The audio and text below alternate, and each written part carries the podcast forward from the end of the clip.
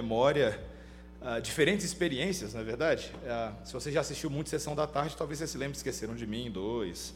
Uh, interessante, né? Ou eu lembro muito dos cultos na minha infância, os cultos de Natal na minha antiga igreja, e como eu gostava deles, como eu gostava de poder entoar belas melodias que exaltavam uma bela história. E essa história que nós vamos estudar agora, não de um texto que você convencionalmente acharia que é um texto de Natal, mas é, segundo Samuel, capítulo 7, e nós vamos estudar os versículos 8 a 17.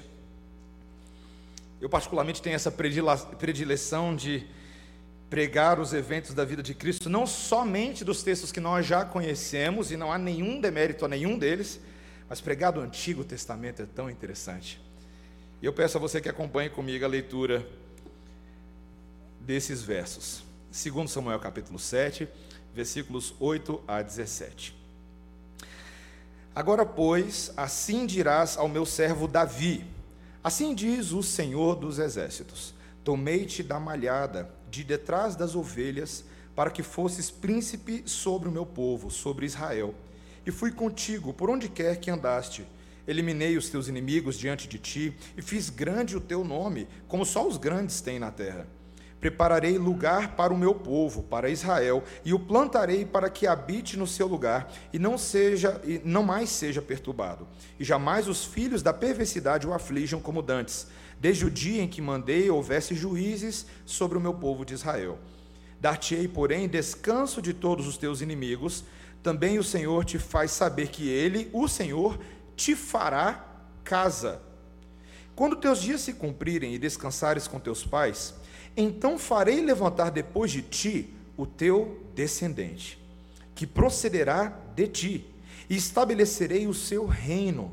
Este edificará uma casa ao meu nome, e eu estabelecerei para sempre o trono do seu reino.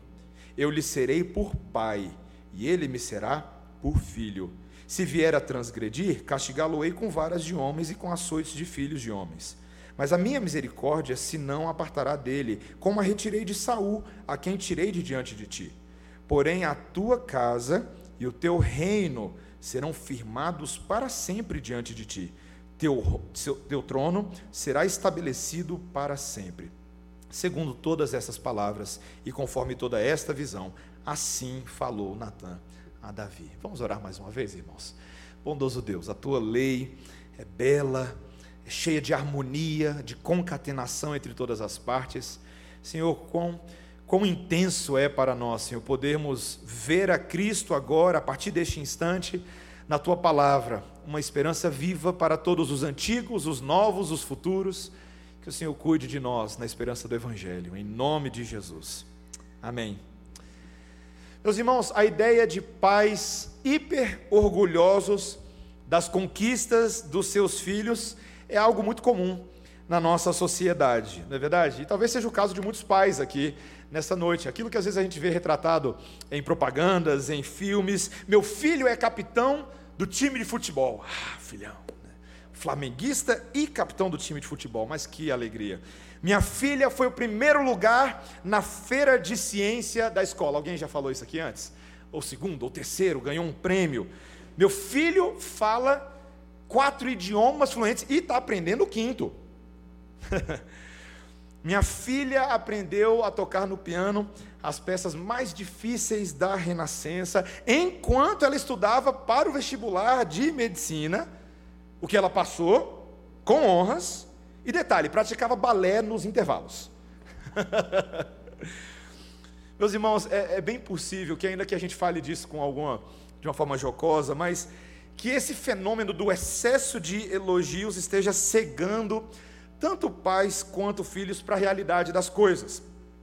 Ah, o Dr. Ralph Miner, eu estava lendo um artigo dele, ele é do departamento de pediatria da Harvard Medical, Medical School. E ele acha num livro que ele escreveu que nós, os pais modernos, exageramos demais em quase todas as coisas. Ele escreveu um livro chamado Kids Have Too Much. As crianças têm mais do que precisam, tá? E ele faz o seguinte alerta no livro. Vou Vou citar aqui para vocês. Uma epidemia social está colocando em risco a saúde física e emocional das crianças do nosso país, no caso, Estados Unidos. essa doença que nós poderíamos chamar de afluenza, foi o apelido que ele deu. Afluenza é a síndrome de criança rica. Ataca não somente crianças abastadas, mas também famílias de classe média e de baixa renda. Os pais, olha só, os pais estão sempre pressionando os seus filhos a se tornarem os melhores em tudo, sempre. Competitivos, eles dão uma quantidade excessiva de liberdade, dinheiro, comida, informação, proteção e bajulação. Meus irmãos, a verdade, eu estava lendo isso e eu fico impressionado de pensar que alguém que não é crente consiga chegar a uma conclusão que a palavra de Deus já chegou há muito tempo, de que esse tipo de coisa expõe o verdadeiro problema. De que as crianças não são tudo isso. E elas não dão conta de tudo isso.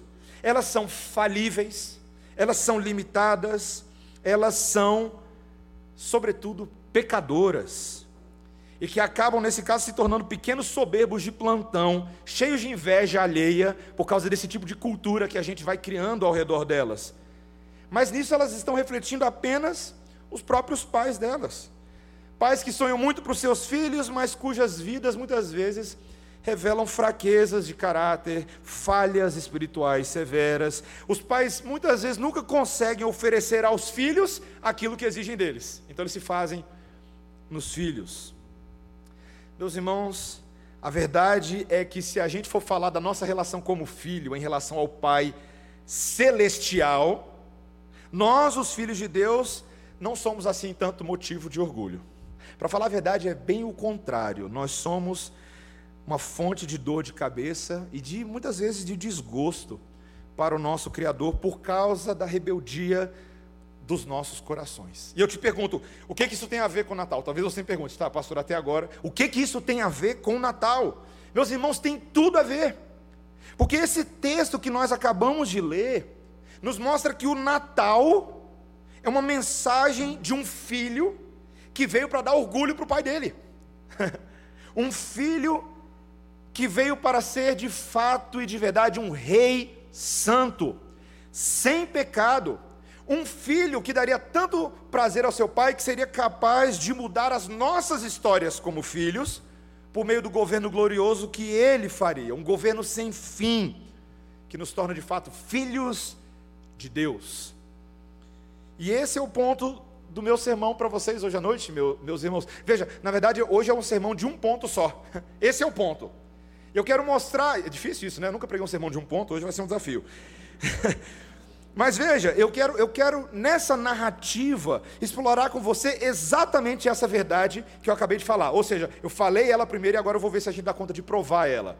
Tá? Então vamos lá, em câmera lenta. Essa ideia de um filho que dá orgulho porque governa impecavelmente sobre nós. Isso é Natal. Natal. A gente acabou de ler 2 Samuel, capítulo 7, versículos 8 a 17. Mas para pegar o contexto um pouquinho antes desse próprio capítulo, nós estamos falando aqui do rei Davi, bem famoso.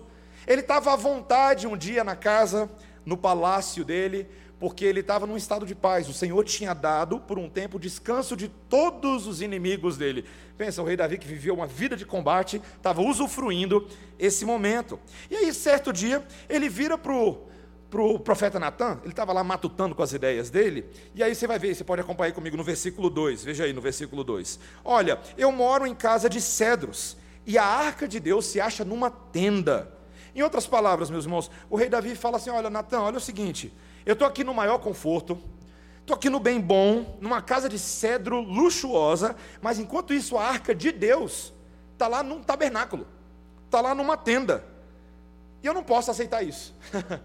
eu, não posso, eu não posso ter esse contraste assim entre eu e a glória de Deus naquela arca. Então, ele vai ali propor para construir uma casa para essa arca. E Natan vira para ele e fala: ó, faça o que estiver em seu coração, o Senhor é contigo.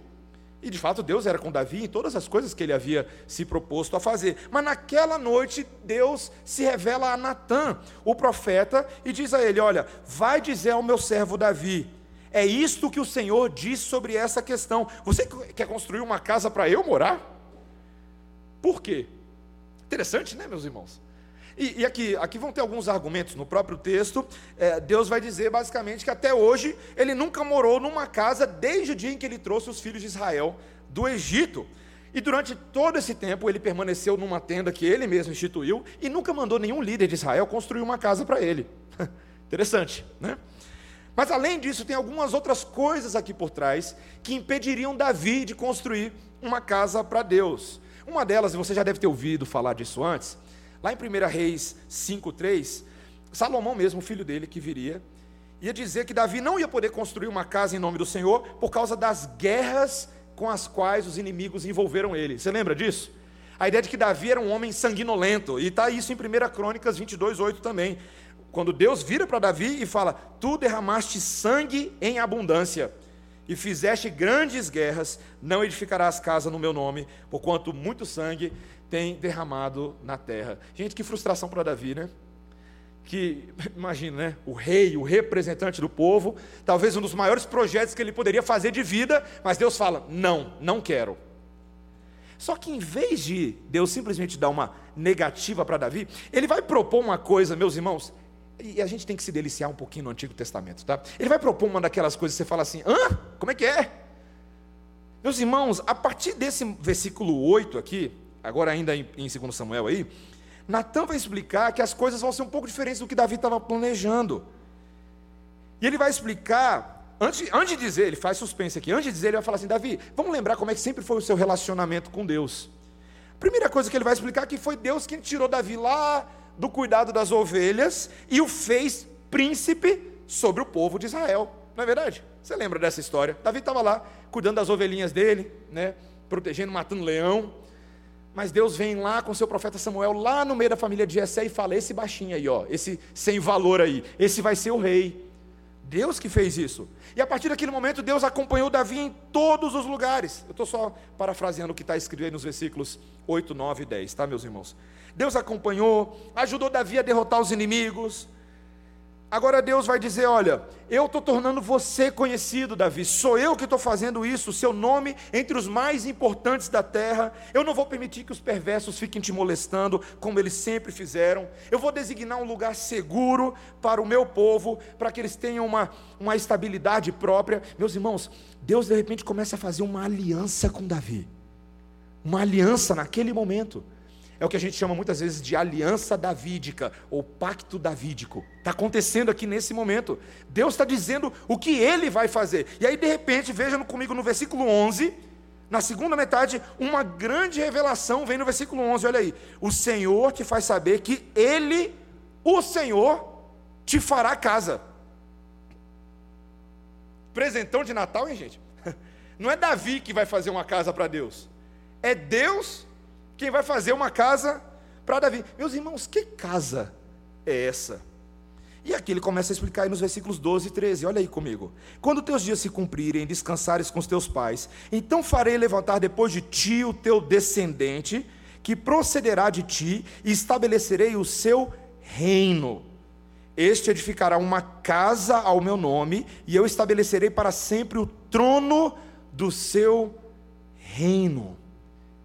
Meus irmãos, essa casa, essa casa que vai acontecer, tem a ver com a perpetuação do reinado de Davi.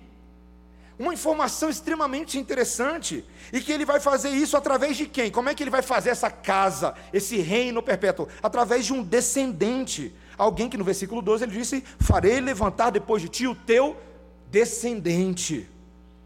Meus irmãos, a gente lembra muito bem quem era o descendente de Davi. A gente não lembra? Quem era o descendente de Davi, o filho de Davi? Salomão. Esse de fato daria continuidade à linhagem monárquica de Davi. Ele ia assumir o reino de Davi.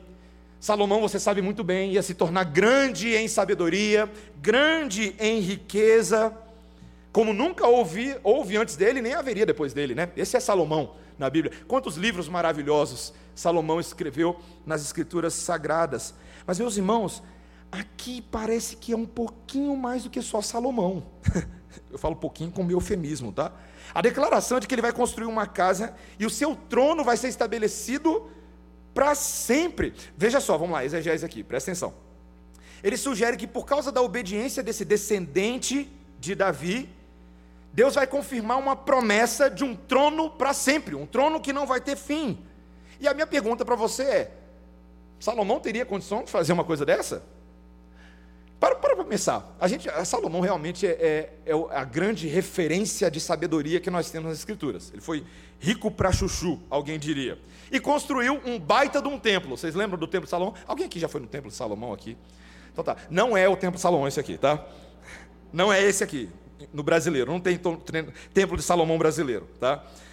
Mas veja só, de fato, aquele templo que Salomão construiu, o qual Deus o orientou, era grandioso, meus irmãos. Eu fico tentando imaginar a grandeza de fazer um projeto daquele tamanho. Vejo que Salomão, ele mesmo, não era um engenheiro, mas Deus deu sabedoria tamanha e instrução para que ele construísse uma das grandes obras do mundo antigo, com algumas das melhores, das melhores peças e itens que você poderia construir a melhor casa de todas. Mas não durou muito tempo, né? Se você conhece um pouco de história do mundo antigo, a história de Israel, o que, que aconteceu? Os inimigos logo se levantaram, e por ocasião do século VII a.C., tem um tal de Babilônio, tem um tal de Nabucodonosor, que acabou com a festa. Ele saqueou o templo de Deus. E ele não somente fez isso, mas ele destruiu tudo aquilo que foi feito e Israel foi levado cativo. Então pensa só comigo, pensa só, você está lendo a sua Bíblia, você é um judeu, e você está lendo de um grande e glorioso descendente que faria uma casa de valor eterno. Mas a casa não tem mais. Cadê? Não era Salomão? Cadê a casa? O povo está agora 70 anos no exílio, mas foi liberado. E aí o que, que eles fizeram? Eles começam a construir uma segunda casa, um segundo templo. Todos eles ali orientados por Zorobabel, Esdras, Neemias, começaram a construir uma segunda casa. Você pensa, não, agora vai, agora vai. Só que tinha uma nostalgia no coração deles. Os próprios hebreus, e o livro de Ageu vai mostrar isso, parece que eles, parece que não era aquilo. Ainda não era aquela casa. Fala assim, poxa, mas a de, a de Salomão era tão melhor do que essa. É tão melhor, a nossa aqui é chinfrim demais. Eles estavam desanimados, estavam tentando encontrar coragem. Mas curiosamente, profetas como Ageu, Zacarias e outros continuam a dar profecias. Não era de fato aquela casa pós-exílio, ainda teria uma, uma terceira casa, ou de fato uma última casa. Uma casa, meus irmãos, que não seria feita por mãos humanas, mas se apresentaria na forma de uma pessoa. Uma casa-pessoa, ou uma pessoa-casa. E eu e você já lemos sobre essa casa-pessoa hoje. Quando eu e você lemos aquele versículo lá de Isaías, capítulo 7, versículo 14, no início do nosso culto, que diz: Portanto, o Senhor mesmo vos dará um sinal: eis que a virgem conceberá e dará à luz a um filho, e lhe chamará Emanuel. Emanuel, que quer dizer o quê? Deus conosco. Tá, aí você pensa assim: ah, legal, que nome bacana, Emanuel, vou botar o nome do meu filho de Emanuel. Mas o que, que significava Emanuel para esses israelitas que eram nômades no deserto? Veja só como é que Deus se fazia presente no meio do seu povo? Estavam lá os israelitas e tinha um tabernáculo, não é verdade? Agora eles vão, então Deus estava no tabernáculo. Pá, pá, pá, tabernáculo anda, povo anda, tabernáculo anda, né? Monta tudo de novo. Tá, tá, tá. Povo anda, monta tabernáculo tudo de novo. E Deus habita ali. De repente agora, o povo se estabelece em Jerusalém. Vamos fazer um templo. Deus está no templo. Mas o que o texto está falando agora é que vai vir um templo que é uma pessoa. Deus vai estar no meio do seu povo, não mais num edifício feito por mãos humanas, mas em relacionamento pessoal, encarnado, próximo, juntinho. Meus irmãos, algo incomparável, muito melhor do que ficar se relacionando com paredes, é se relacionar com gente. Eu lembro que, quando eu fui para o seminário, eu tinha um presbítero muito amigo meu, e eu estava indo para os Estados Unidos, então tinha uma certa preocupação de que eu, eu voltasse do seminário nos Estados Unidos mais preocupado com livros do que com pessoas. Eu lembro, eu lembro que ele falou muito bem comigo, falei, Mateus, você lembra que pastor é para pastorear gente, não é para pastorear livro, né? E eu lembro daquilo porque aquele negócio me marcou que eu fiz essa associação.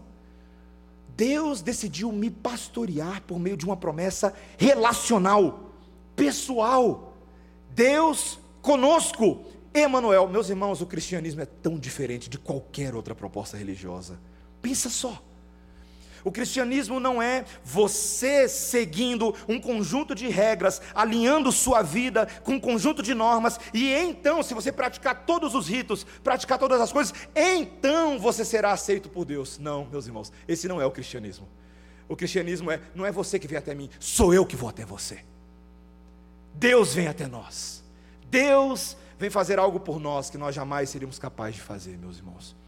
Salvação o verdadeiro descendente de Davi, teria condições de estabelecer um reino eterno. Não era Salomão, não eram os outros da linhagem de Salomão, não era Roboão, não era Ezequias, não era Josias, era outro filho de Davi, muito maior do que Salomão. Meus irmãos, quando a gente começa a entender essas coisas na Bíblia, alguns textos do Novo Testamento ganham nova vida para a gente. Eles ganham uma nova dimensão. Posso dar um exemplo para vocês? Vocês estão com a Bíblia de vocês aí? Vamos lá em Mateus capítulo 22. Pode abrir comigo. Mateus 22, 41 a 46. Tá? Quero mostrar um detalhe para você. ah, meus irmãos, é muito deleite. Mateus 22, 41 a 46. Olha que interessante aqui, tá? Tava ali o, o, Senhor Jesus Cristo, ele vem vindo num debate com os fariseus, tá? Os povos o povo está tentando pegar Jesus no pulo, fazendo perguntas, peguinhas, capciosos, mas Jesus vai todos elas. Aí de repente a gente chega no versículo 41 e a coisa inverte. Jesus aproveita a deixa deles e agora ele vai testá-los. Olha o versículo 41. Reunidos os fariseus, interrogou-os Jesus: Que pensais vós do Cristo? De quem é filho? E aí a resposta dos fariseus, que conheciam as escrituras, conheciam as, as profecias, é de Davi. Então, olha lá, olha aqui para mim. Cristo seria o Messias seria filho da linhagem de Davi. Eles sabiam disso. Agora, olha só, versículo 43. Replicou-lhe Jesus: Como, pois, Davi, pelo Espírito, chama-lhe Senhor, dizendo: Disse o Senhor ao meu Senhor: Assenta-te à minha direita, até que eu ponha os teus inimigos debaixo dos teus pés. Se Davi, pois, lhe chama Senhor, como é ele seu filho? ele tenta dar um nó na cabeça dos fariseus. Não é filho de Davi? Mas como é que pode Davi, no Salmo 110, ele está citando aqui o Salmo 110, como, como pode ser Senhor? Senhor. Meus irmãos, o Senhor Jesus Cristo estava tentando chocar esses homens com uma informação chocante. aquele que falava a eles naquele momento era o filho de Davi, que era senhor de Davi. Filho, mas senhor. Meus irmãos, eu, eu quero tentar dar um nó na sua cabeça nesse Natal. Posso dar um nó de Natal para você? Dar um laço de Natal? Você consegue imaginar Maria recebendo o bebezinho Jesus no seu colo? Deu a luz, ele nasce e coloca no seu colo. Aí ela está olhando aquele bebezinho. Ué, ué, certo? Não sei como é que eram as fraldas naquele dia, todo o sistema, mas ela está olhando esse bebezinho e a cabeça dela está dando um nó de Natal. Sabe qual que é o nó de Natal? Esse bebezinho é o meu Senhor. É o meu Criador. É o meu Redentor. Ele manda em mim e desmanda. Você consegue imaginar essa experiência? É o que Jesus está tentando mostrar que Davi já havia entendido, mas esses fariseus não entendiam. Meus irmãos, é exatamente esse o espírito do Natal. Você não precisa abrir lá em Lucas 1,30, é um desses textos conhecidos, mas eu vou citar para você. Quando o anjo aparece para Maria e lhe diz: Maria, não temas, lembra, ela estava assustada, não temas, porque achaste graça diante de Deus. Eis que conceberás e darás à luz a um filho, a quem chamarás pelo nome de Jesus. Este será grande e será chamado Filho do Altíssimo. Deus, o Senhor, lhe dará o trono de Davi. O trono de Davi, seu pai. Ele, esse bebezinho, Jesus, reinará para sempre sobre a casa de Jacó, e o seu reinado não terá fim. Ah, meus irmãos, imagina, tem certeza? Essa coisinha. É. Imagina a cabeça dela processando o crescimento de Jesus, e à medida que o menino vai crescendo, esse Deus que se encarnou entre os homens, de fato, a glória e a verdade do Pai estão nele. O poder, a autoridade, a maneira como ele se comporta. Meus irmãos, há uma importância natalina tão grande para mim, para você nessa noite, de nós entendermos o porquê é importante Cristo ser filho de Davi. O que, que isso tem a ver com Natal? E aqui eu já estou nas aplicações desse meu ponto que eu estou começando a provar para vocês. Em primeiro lugar, meus irmãos, porque Deus é fiel em cumprir aquilo que ele promete. A promessa havia dado sido por boca de Isaías primeiro, 700 anos antes. E aí você começa a olhar o reinado de Davi, que vem ainda antes do que isso. E toda aquela geração, aquela linhagem de reis. Aí você pensa assim, rapaz, 700 anos é muita coisa, meus irmãos, é muita coisa, 700 anos. Mas Deus cumpriu o que falou, precisamente.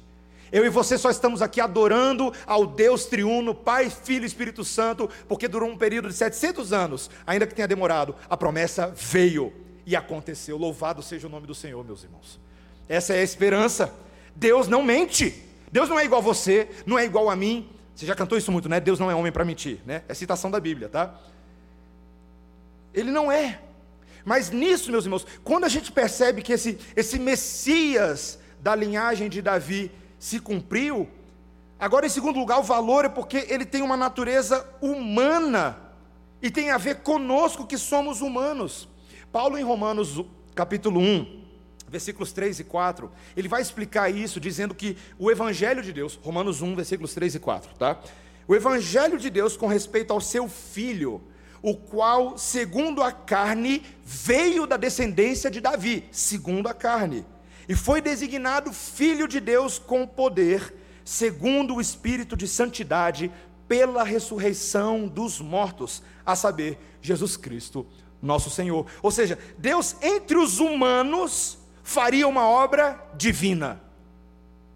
Ele mudaria essa história daqueles que estavam desconectados de Deus eternamente, por culpa deles, por culpa do pecado de Adão, que a gente carrega conosco. Estávamos eternamente separados de Deus, mas Deus faria algo a respeito. E o que ele fez? Ele nos deu um Deus homem que veio para manifestar o poder, a santidade, o perdão e a ressurreição dos mortos. Meus irmãos, nós só estamos aqui nessa noite porque o Filho de Deus se encarnou para resolver o problema do nosso pecado, para resolver o problema da nossa impunidade, para nos dar vida eterna.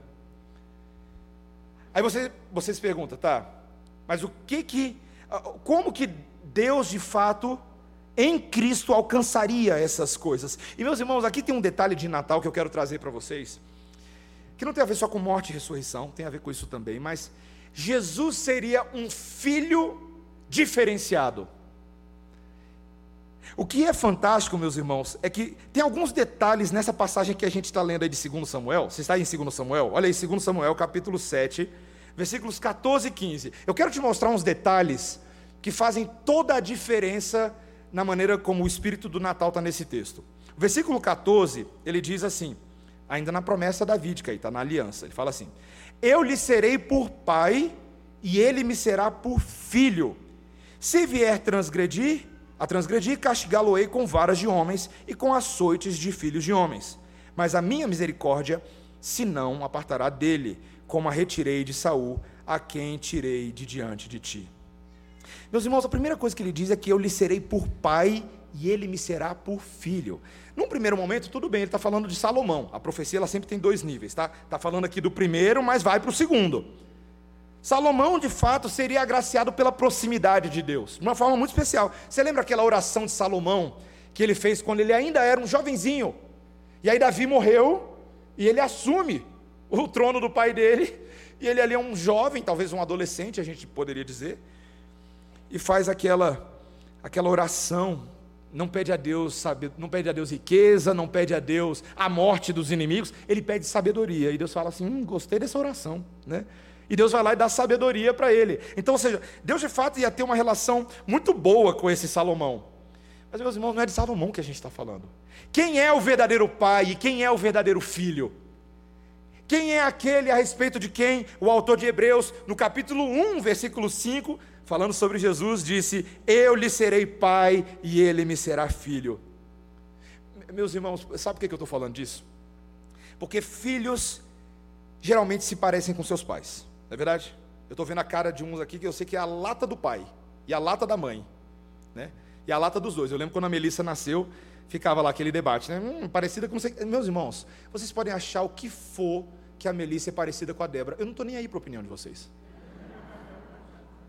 Não estou nem aí. Né? Vocês estão falando isso para agradar minha esposa, o problema é de vocês. Eu olho minha filha e falo assim: é minha, é minha filha. Certo? Minha cara. Mas a gente fica, né? A gente fica tentando ver não só a cara, mas em que maneira os filhos são iguais, né? Traços de personalidade. Meus irmãos, aqui vem agora a confissão de pecados. Toda vez que a, que a Melissa manifesta o mal, toda vez, eu viro para a Débora e falo, viu, culpa tua. Não é? Agora não é parecida, não? Agora? É? Bonitinha, princesinha, fofinha, e agora? E agora? Não é não? Mas é, é impressionante o tanto que nós realmente nos parecemos com os nossos pais. Seja, seja na inteligência, seja na astúcia, seja nas habilidades manuais, mas seja também naqueles traços ruins de família, não é verdade? Que pais vão repassando para filhos e passando para filhos, aí você começa a ver gerações e gerações de família com traços pecaminosos parecidos. Meus irmãos, pecadores são assim. A gente é parecido com o nosso papai Adão. Adão era assim, Eva era assim. Mas de repente vem um ente santo que nasce na plenitude dos tempos, Colossenses capítulo 1, nasce na plenitude do tempo, e ele é gerado pelo Espírito Santo de Deus no ventre de Maria. Ele é um homem, mas ele é santificado, ele é separado de nós, e à medida que ele vai crescendo, algo diferente nesse menino. Ele até parece com a cara de Maria, porque ele tem o DNA dela e provavelmente ele parecia com Maria. Mas ele se parece com a cara de outra pessoa também, né? ele é a imagem e semelhança de Deus, sem pecado. Meus irmãos, pega Maria de novo, volta para Maria, bebezinho no colo. E aí o bebezinho começa a crescer. Diferente da minha filha Melissa, e diferente do meu filho Daniel, que com seus sete meses já está começando a mostrar as asinhas, esse bebezinho Jesus não peca. Vocês conseguem imaginar? Meus irmãos, vocês já viram alguma criança no universo que não peque? Porque parece que a natureza das crianças é pecado. Mas Jesus não peca. A beleza de Jesus não é só porque ele é um bebê fofinho, ai que fofinho, presepinho, não.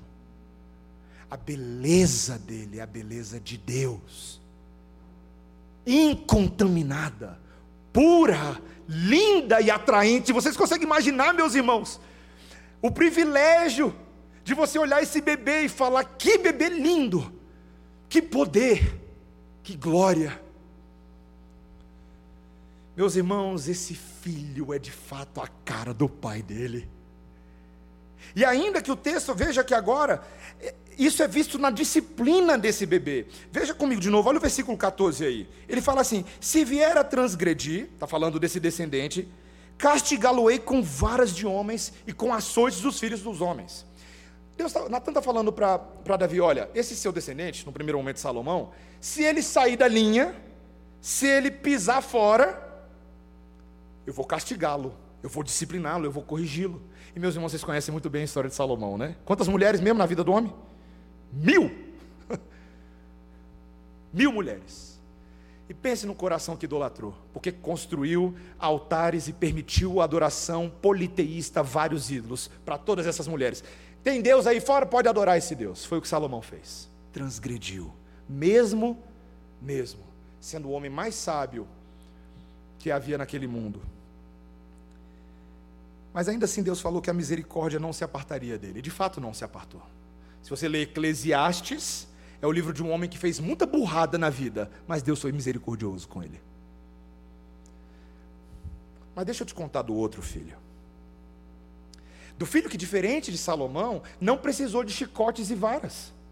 Porque a vida inteira dele foi perfeita, alinhada, mas por algum motivo que somente o Deus soberano poderia traçar, e eu vou falar isso com cautela, o que eu vou dizer, a misericórdia de Deus por um momento se apartou de Cristo, para que ele pudesse cumprir algo por nós, em vez de ser alvo da misericórdia, ele foi alvo da ira de Deus, aquele que nunca fez nada de errado, aquele que Meus irmãos, você consegue imaginar isso? A criança perfeita sendo julgada por aquilo que ela nunca fez?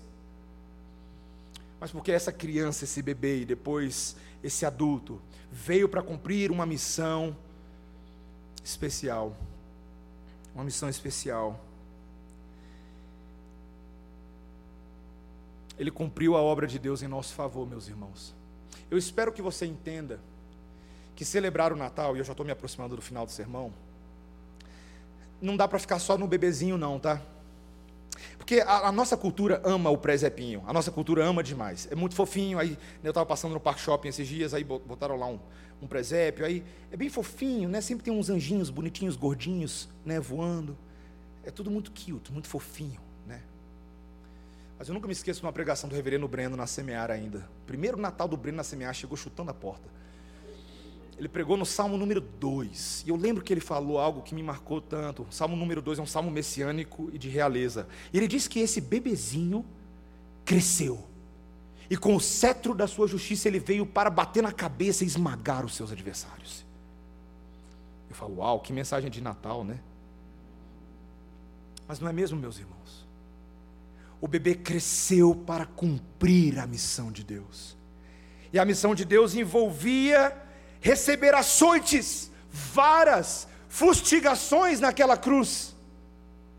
E ele recebeu a ira derramada sobre ele, o cálice da ira pelos pecados que nós, iniquidades que nós cometemos.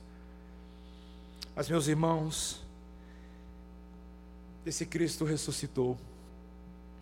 E quando você pensa na ressurreição do Filho de Deus, ela é dada pela misericórdia de Deus, mas ela é dada também como premiação de Deus. Curioso isso. A Bíblia mostra que a ressurreição do Filho de Deus é esse menino cumpriu o que ele veio para fazer. Meus irmãos, o, o pai vira e fala: Este é o meu filho amado em quem me comprazo. Sabe, sabe o que ele está falando em outras palavras? Esse é o meu filhão. Que orgulho que eu tenho desse menino. Você imagina?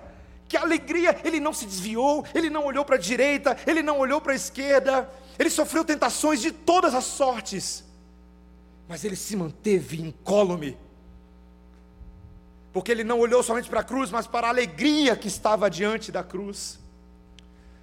Meus irmãos, que filhão maravilhoso, e eu te pergunto: quem é esse filhão para você hoje à noite? Porque ele não, não deveria ser somente o orgulho do Pai, mas ele é a alegria da igreja, do povo de Deus. Ele é a vitória encarnada, ele é o consumador dos séculos, ele é o advogado celestial, ele é a raiz de Davi e o Cordeiro Santo de Deus que tira o pecado do mundo. Meus irmãos, o Natal é a adoração ao filho de Davi. O Natal é a esperança é aquele que tomou sobre si nossos pecados para, em lugar de pecados, nos dar a vida eterna. Quando eu e você lemos, estou fechando aqui, quando você lê aquelas cenas da noite de Natal, toda aquela dinâmica, os reis magos, quando você pensa nos pastores, em Herodes, com o decreto de matar todas as crianças abaixo de dois anos, e eles indo para o Egito, e quando eles ouvem a notícia de que Herodes voltou, eles voltam, mas o anjo fala: não vai para Galileia. Tudo isso que está acontecendo, que você lê a história e fala, que loucura! Mas cada uma daquelas cenas está cumprindo uma profecia do Antigo Testamento. Vai ser Nazareno, vai ser da Galileia dos gentios, vai ser luz para os gentios. Do Egito tirei meu filho. Para que eu e você não tenhamos absolutamente nenhuma dúvida de que a fé que eu e você professamos nessa noite é histórica, factível e deve ser crida. Deve ser crida. Meus irmãos, o pedido de Davi para construir uma casa para Deus até foi bom. Foi rejeitado, ele ficou triste. Mas, como um bom pai, o que Deus está fazendo com Davi é: vem cá, filhote, você não sabe de nada. Os meus planos são superiores aos seus planos. A casa que eu tenho para construir não é só para você, não, Davi é para toda uma geração de filhos de Deus que adorarão nesta casa. Cristo é a casa. Ele vira para os judeus e fala assim: ó, esse templo aí de vocês pode, pode deixar derrubado. Em três dias eu o reconstruirei. Você já imaginou? Você ouvindo isso lá em João capítulo 2, falando assim: tá maluco, velho? Que você vai reconstruir o templo? É. Eu sou o templo. Eu sou a casa. Venham até mim. O Pai está à procura de adoradores que o adorem em espírito e em verdade. Não é no alto do monte, não é no fundo do vale, é em Jesus. É por isso que samaritanos, judeus, brasileiros, chineses, argentinos, aborígenes, todos podem adorar nessa casa. O Filho de Deus está de pé, meus irmãos, ele não está derrubado. Ele está reinando em glória, e todos nós, nessa noite que cremos no Filho de Deus, estamos nesta casa, não nesta casa, naquela casa, no Filho de Deus. Essa mensagem, meus irmãos, é para que eu e você agora possamos endireitar nossos caminhos. Está na hora da gente começar a dar orgulho para o Pai. Sabe como? Entra na casa. Ora ao Filho, ora ao Pai, ora ao Espírito. O Pai que está em secreto recebe suas, suas orações, concede perdão, arrependimento, poder para mudar, poder para parar de fazer besteira em nome do Pai, para começar a fazer coisas abençoadoras em nome do Pai. Filhos que realmente dá um sorriso no rosto do nosso Deus. O Natal também é uma mensagem de mudança, meus irmãos. Eu não consigo pregar ou ler essas coisas sem pensar, Mateus, está na hora de começar a mudar algumas coisas. Dentro de casa, com a minha esposa, com os meus filhos. Está na hora de começar a mudar algumas coisas nos meus relacionamentos. Está na hora de ser mais assertivo com as palavras. Está na hora de nós estabelecermos verdadeiras prioridades. Daqui a uma semana tem virada do ano e lá vai você fazer lista de ano novo. Quais são as prioridades? Eu espero que sejam as próprias prioridades do filho de Davi, da casa de Deus, para que você tenha um ano de 2021 bem melhor do que 2020, bem melhor, para a glória do nosso Senhor. Que o Senhor nos ajude, meus irmãos, a mim e a você, a cumprirmos o mandamento do Senhor. Amém? Vamos orar neste momento. Senhor Deus, como crianças que estão aprendendo aqui nesta noite, nesta noite de Natal, Senhor. Às vezes a gente pede coisas ao Pai e nos sentimos rejeitados porque as coisas não acontecem do nosso jeito. Mas a história do Natal é a história do que o próprio rei Davi estava aprendendo. O próprio rei Davi estava aprendendo que a casa que fazia sentido era a casa do filho de Davi, o nosso bendito Senhor Jesus Cristo. E só faz sentido, meu Deus, viver uma vida em dependência e sob o governo do filho de Davi por toda a eternidade. O trono dele nas nossas vidas. Senhor, Senhor Deus, eu te peço em nome de Jesus, estabelece o trono do filho de Davi nos nossos corações nesta noite, Senhor. Desfaz os troninhos que a gente vai criando, as idolatrias, Senhor reprograma a nossa forma de pensar, de sentir e agir, nos faz olhar para o autor e consumador da nossa fé, do Deus encarnado, como o presbítero Jefferson colocou tão bem, aquele que se humilhou, mas também foi exaltado após a morte. Está sendo glorificado diante dos nossos olhos espirituais e voltará para buscar a sua própria igreja. Senhor, queremos uma esperança de Natal pautada em promessas que não falham, profecias que se cumprem e dá-nos viver de acordo com essas profecias, de acordo com essas promessas, para a glória do teu santo nome, Senhor, em nome de Jesus. Amém.